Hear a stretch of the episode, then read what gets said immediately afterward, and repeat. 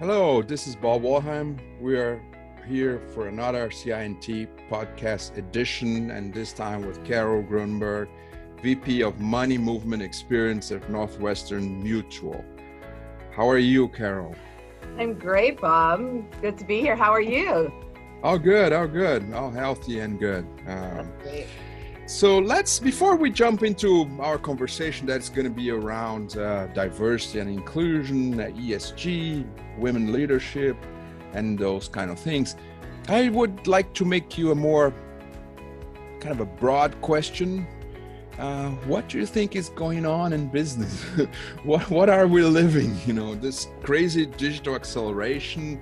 How do you see the whole thing uh, happening now? Yeah, it's it's uh, certainly a wild and interesting time. You know, I think what's happening is, uh,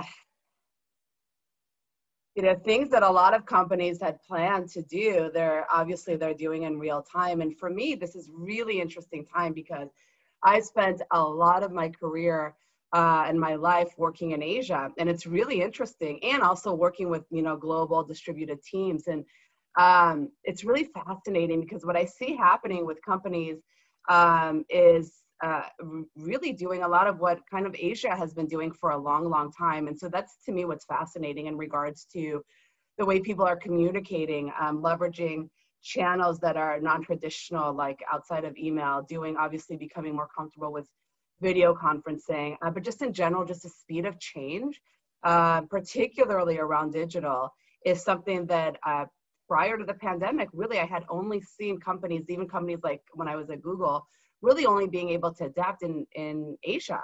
And so now to see it here in the US, you know, at all levels is just really, really interesting. And it makes me wonder, um, you know, how we continue to embrace this going forward in a post pandemic world, such that uh, the productivity is high and, you know, we manage teams, you know, not burning out. That's you know that's a downside of it. It's been very very hard i think from a mental health perspective for a lot of people. And so you know how do we have that fine balance to move like we have been uh, while making sure people don't burn out which is critical right?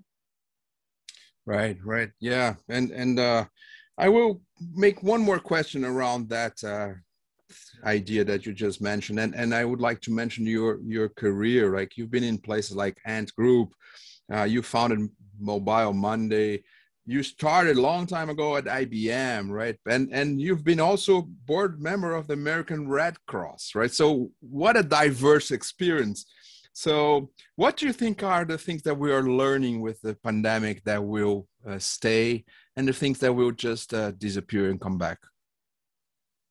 I think we're learning. Um, collectively, we're learning how productive we can be uh, working uh, in this fashion remotely using, like I said, I think uh, using channels like chat, which really were an underappreciated resource for communication and productivity for a lot of companies. And I think there's an understanding for how well this works, uh, you know, both internally with employees within organizations, but also with clients. Clients have adapted to a completely new way of engaging uh, with, uh, you know, the companies that they do business with. So I think that's fantastic. One of the things, though, I think most recently in the last few months that's really come to the surface, though, is the downside of that is um, there's there's really no unstructured time anymore.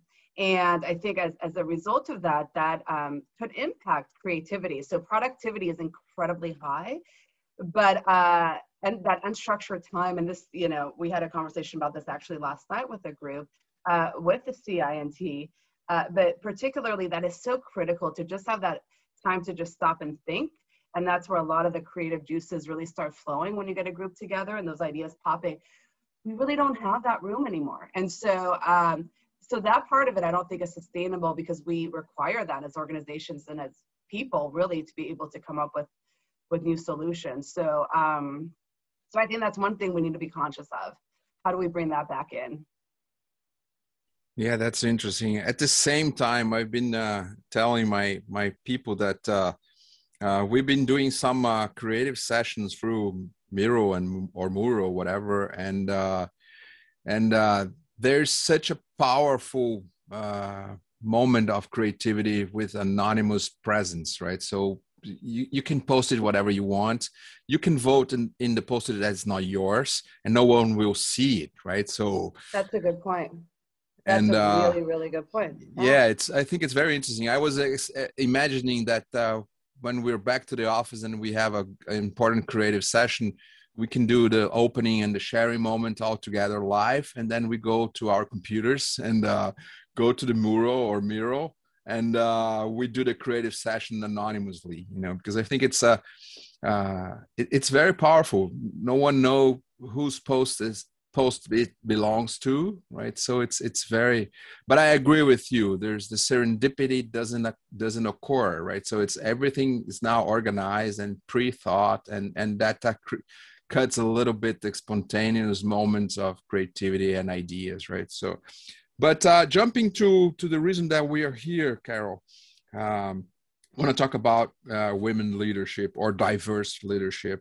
You're a leader. You're a woman. You've been experienced uh, a long long times in Asia, different cultures, different ways of looking at diversity and and all those issues. Um, what do you think is is all about women leadership? Yeah, uh, that, oh, that's a big one to unpack. Uh, I think so. You know, for me, I think one of the things that one of the things that I think has uh, worked well is um, this, you know, really making risk taking just a part of my MO in a lot of ways. And so a lot of the things I have had a lot of great experiences. Um, and the luxury of working with great companies in great parts of the world. And, and I think all of it though comes down to most of what I've done personally are things that I hadn't done before. So, um, so I think it's this, uh, you know, from a from a diversity perspective and from you know women in leadership, but also from overall just a overall growth perspective. It's uh, you know what's been great for me is to be able to just take these thoughtful risks into the unknown and uh, knowing that you know uh, you know I'll be able to to swim and flourish in that. And so, I mean, that's where I've seen a lot of people really do their best is when it's this kind of unscripted, uh, you know, path to the end, so to speak. Um, and then that's where you know I've been, like I said, fortunate to have a broad range of experiences as a result. But it all resulted from it started with a place of fear. And every instance that I look at, whether I when I moved to India for the first time after, you know, after business school, uh, or uh, you know, even going into Google to start a new line of business, or going into startup, um, uh, going into you know really managing growth for our wallets at Ant Group, and and spending a lot of my time in China. All of those things were unprecedented in a lot of ways, and uh, and it just took, uh, and I had to face a fear that I had, and just moving through that. And so, um, and so that's proved really valuable. But I also think that's critical for any endeavor to be impactful is to there has to be an element of fear and there has to be a, an element of being comfortable and walking through the other side of that. That's very interesting, and I want to refer to those uh, achievements that you mentioned. Uh, what else besides fear were involved there? did you did you have a lot of attitude were things that you fought for or you had luck or you met uh, mentors or leaders that uh, could uh, perceive your your value and give you the opportunity how they do they happen yeah i think it's a combination of all the above quite frankly i think so a lot of it are opportunities that i sought out um, i mean one of the principles that i have um, that i think uh, you know, is really just I I need to constant. I'm one of those constant.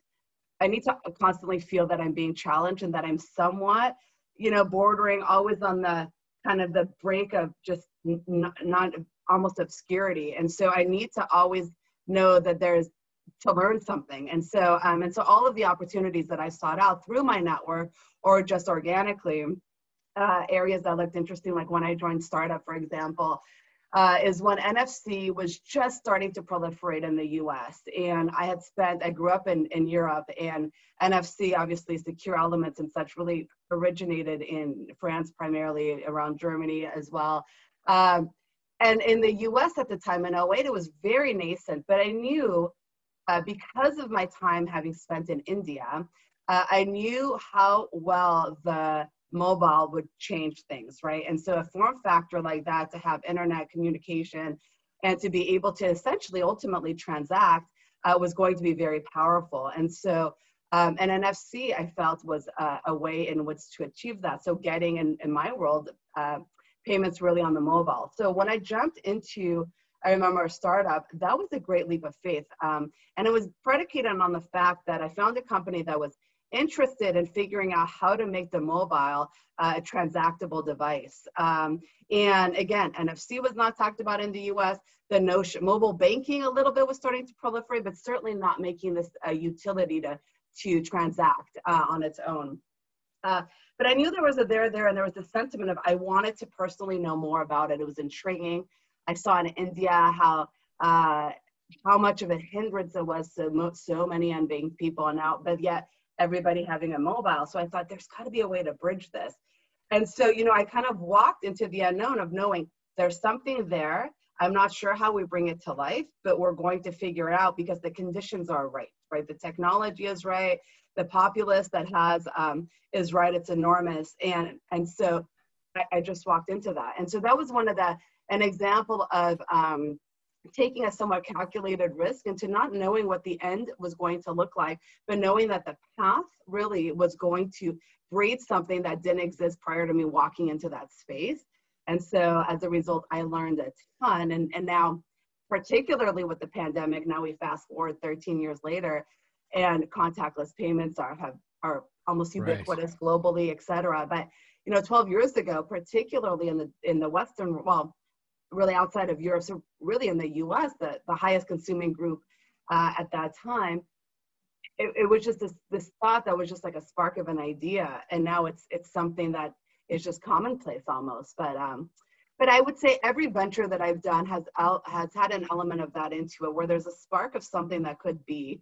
I knew okay. just a little about it to really be interested in it, and then uh, taking that leap of faith to go and explore it, and then it builds into something bigger and you're good on cold calls you're good on on saying i'm curious i want to do let me do it and you have an attitude yeah. around that right so yeah so i mean i guess specifically so let's go with that one for example um yeah i found this little company i was living in i had just returned from india i found this little company in portland Tyfone and it was fascinating what they were doing. And you know i don't know how I, I, came across them researching things around nfc and i found them. And then yes exactly. I gave them a call.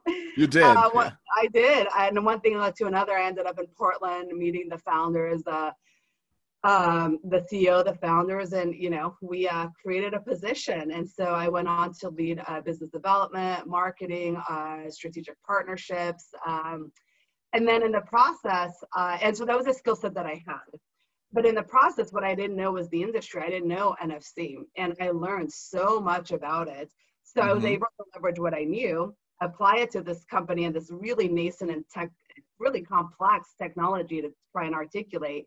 Um, and in doing so, I learned about it. And then next thing I know, uh, Google comes knocking because Google had aspirations to do Google Wallet, which was an NFC, the first really NFC based uh, uh, global payment or mobile payment and so you know it kind of like one thing led to another. Um, and so but yeah i mean that that initial i just called them up because i was interested in the organization and yeah yeah. What uh there there's there are lots of blocks in terms of women leadership right? Yeah. so uh on the workplace on the leadership there's mostly male right? So right. white male.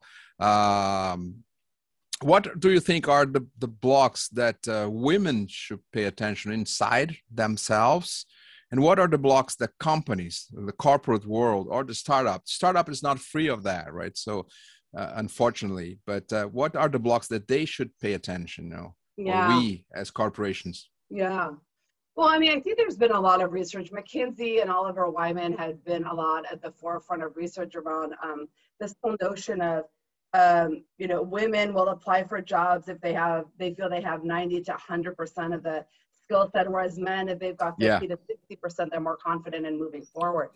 So, um, so I think that's one of the things, just generally speaking, and that speaks to again, and, and that parlays again to my uh, conversation around Tyfone, and really every job that I've done is you know, as women and really as anybody, just feeling confident enough to know that the subject matter something that could be learned and having the wherewithal to figure out how to learn that in such a time that you can be impactful. Uh, and so that, you know, we're not limiting ourselves to things where we have the 100% or 90% of the criteria checked. And so I think that, you know, that is one of the, the, the things that, um, you know, and I've seen this across so many things. You know, I sat on the executive board of WNET. I was the president of WNET uh, in 2019. And, uh, you know, that's, and we see this time and again where we've got these incredibly bright, bright people, but it's almost like um, a notion of asking for permission versus, uh, you know, just moving forward and knowing that, you know, having the confidence to know things could be figured out. Right, right, good. And uh, what do you think uh, the non-minority uh, can uh, play a role? Like, how can we be an ally to yeah. minority uh, leadership and growing and opportunity and everything else? Yeah, thank you for yeah uh, teeing that one up. I think that's a great point, Bob. And I think so. You asked, you know, what is one of the things that have helped me in my career and you know you mentioned the network and actually absolutely so i would say in a lot of instances it was the network that i had that were male that really helped to uh, either champion or advocate for me or to you know recommend me for certain positions and so uh, i think as you know men um, being allies just to people in general, but it's also uh, being able to advocate for that person. And you know, they say there's a difference between mentorship and sponsorship, and and mentorship, I would say, is like coaching, very very important, and something that one needs to do uh, to work through things and identify blind spots. And then there's sponsorship, which is where someone is able to really advocate and sponsor that person to say, you know what, why don't we give this person a chance? Or, you know, this person um, would be good for this and that. And so for me, as uh, you know, as as you know, men, that's one area that um, that is critically important because still, uh, and for a long time in general, well, everyone will need to advocate for each other, but men specifically to really champion, um, you know, those uh, you know, women or people of color or uh, you know, disabilities or people of different, uh, you know, whatever the diversity slate is, but to, to champion someone um, it, just in general to sponsor them in essence is critical. And and otherwise we can't succeed as a whole. Right. Yeah and i've been hearing a lot of uh, also being vocal right so sponsor sponsorship and and talk about it right so don't don't all, not only do it but uh, talk about it you know right spread the word about it right so yeah, yeah. like amplify somebody else's voice for them Exactly, exactly, and be an example. Uh, let's talk a little bit about diversity. You know, there's tons of studies that uh, shows diversity pays off, right? So in general, ESG, not only race, gender, everything, right? So um, why is it still so hard? You know, if it pays off, you know, I think every executive it would be hard to disagree to find someone that disagrees that this is a good thing that pays off that will bring us bring results do you think like is inertia is a cultural aspects you know why people kind of see those studies but it's still the situation changes so slow part of it is uh, there's intentionality, and then there's also things that are under the surface that we don't even recognize that are barriers. So I think intentionality is, you know, people being proactive and really having a more diverse slate and knowing uh, the value of doing so. Uh, you know, as you said, it, it's pretty clear, and there's a lot of um, studies and data around that. But the things that are under the surface that are some of the barriers are things like we're starting to recognize now, which are um, certain uh, even criteria. If you look at a job description, for example, certain criteria that we ask of people just automatically isolate a large fraction of the society. Some people might not have those degrees, or some people might not have had the opportunity to have set experience, for example. And so if we really to be, you know, hyper intentional, I guess, is really to think through, okay, well, what is it that we're really hiring for in our organizations? And then are we setting up the job requisitions, for example, to represent that? Um, you know, there's been some recognition recently, I would say, in the you know credit system where you know, some people have really been left out of access to credit. And so it's even looking at that. It's like, well, what are the underwriting principles that go behind that and really tweaking those? So I think it's the things that are under the surface that are the largest barriers because I think as as a group collectively, we really want to be able to uh, have the best workforce. And we know having the best workforce is a diverse slate. But then if we have everything to, uh, to build that workforce that is still uh, tailored to, uh, you know, by default leaves out a large percentage of the people. And then knowing, for example, that, uh, you know, women or, um, uh, you know, other diversity groups might only be amped to apply for something again if they have 100% of the qualifications you're going to leave, lose an entire group of people they won't even show up at your door right right. Some some some what you're saying i think is some of the systems they need to change right? Because without us noticing they just eliminate a lot of people that we never see right? So because of the way they are structured or they have been structured for years right? So right. yeah yeah. Um have you have you had uh, in your career and in so many different uh, places uh, with so many different cultures? Did you have those uh, epiphany moments, or you've been doing some having or creating some epiphany moments in in in, in sparking uh, new thoughts, new leadership, or being sparked by other leaders in your career? Do you recall one moment like that?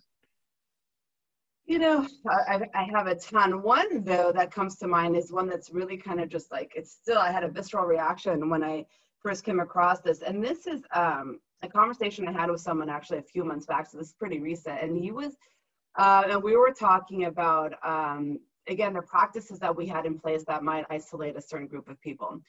One of the examples that he brought up, which honestly I would have never thought about, and I hate to admit it, but it's it's true, was um, this was a, a, huge multinational, but um, in their salaried, or excuse me, in their um, non-exempt positions, if people, they had a rule that if people, I think it was, were more than three times late uh, for their job, they would lose their jobs.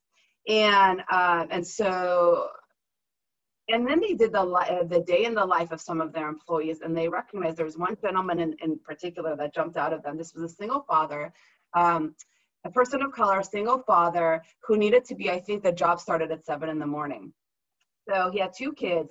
By the time he got the kids um, to their morning daycare, got on the bus, and this was in a town where there's snow, so the weather conditions also will impact public transportation, which he used to get to work. By the time he dropped off the kids, um, got on public transportation and then uh, made it into the office. Sometimes his journey was an hour and a half. So his day started like you know 4.30 in the morning to make it to a 7 a.m job and if there are weather conditions the bus is late daycare is running late whatever the case he would be late. And so but then there was this rule in place that you know three times and you're out.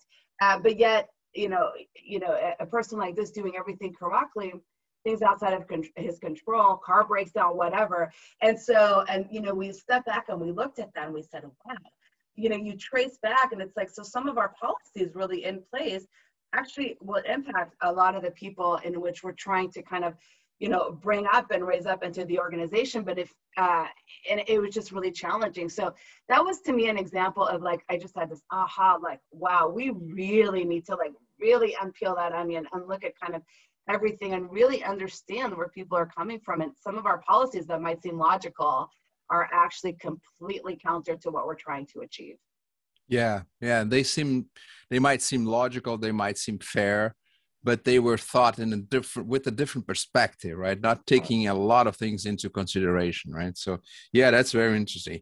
We're coming to an end of this conversation. It's being a very nice conversation. I'm, I'm happy I met you, uh, and I'm recalling that you're part of the board member of a Red Cross, right? So wow. uh, that says a lot, and uh, I wanted to end our conversation with a little ping pong, uh, quick uh, questions and with very quick answers around uh, around the moment that we're living. It's kind of I call it transition times, right? So I think lots of things are changing.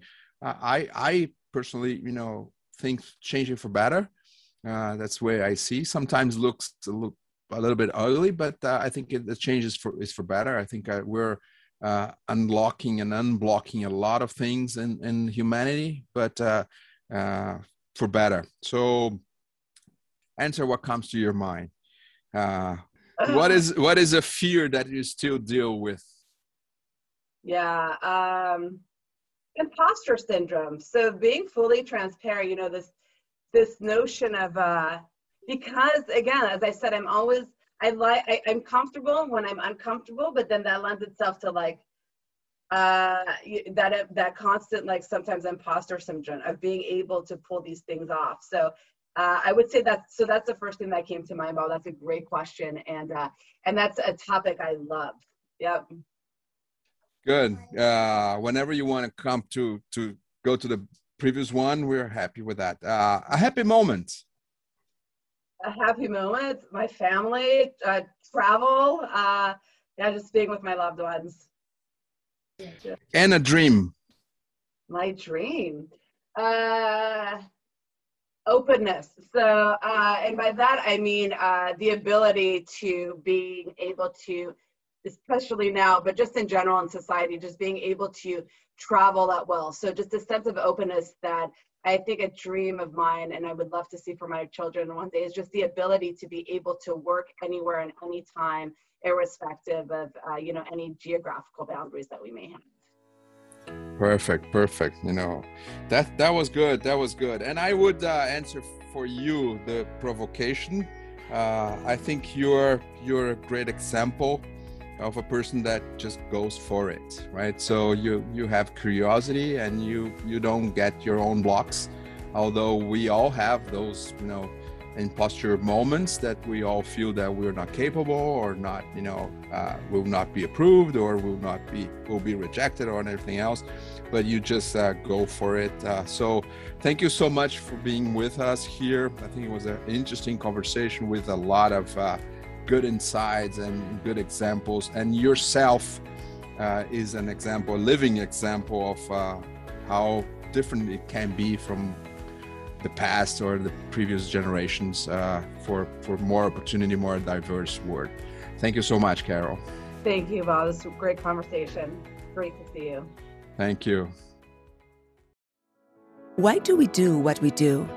Why do we code, design, engineer, strategize, and sweat the details on every little thing? Because we've seen the difference it makes. We do what we do to make a positive impact on people's lives we do it to make a better tomorrow. But tomorrow won't happen on its own. It needs your vision to make it a better place. It needs your leadership to push humanity forward. Let's make their tomorrow.